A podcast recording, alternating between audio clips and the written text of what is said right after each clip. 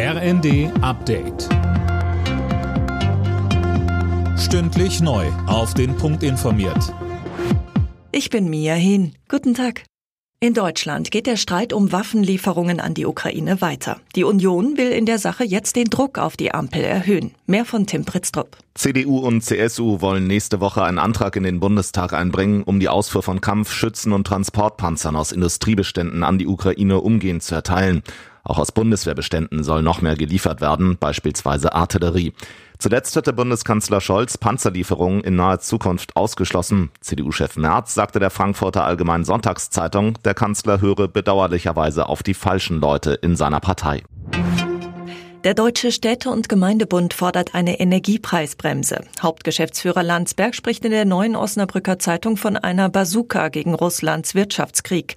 Es gehe jetzt darum, eine Rezession und steigende Arbeitslosigkeit zu verhindern.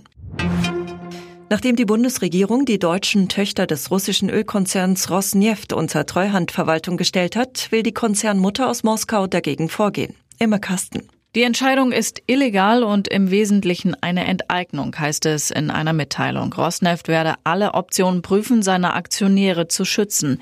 Der Konzern meint, Vermögenswerte werden dadurch beschlagnahmt. Mit der Entscheidung der Bundesregierung übernimmt jetzt die Bundesnetzagentur die Kontrolle an den drei Raffinerien in Brandenburg, Baden-Württemberg und Bayern. Das Ganze soll der Energiesicherheit dienen. Zum ersten Mal seit anderthalb Jahren steht in der Fußball-Bundesliga heute wieder das Revierderby zwischen Dortmund und Schalke an.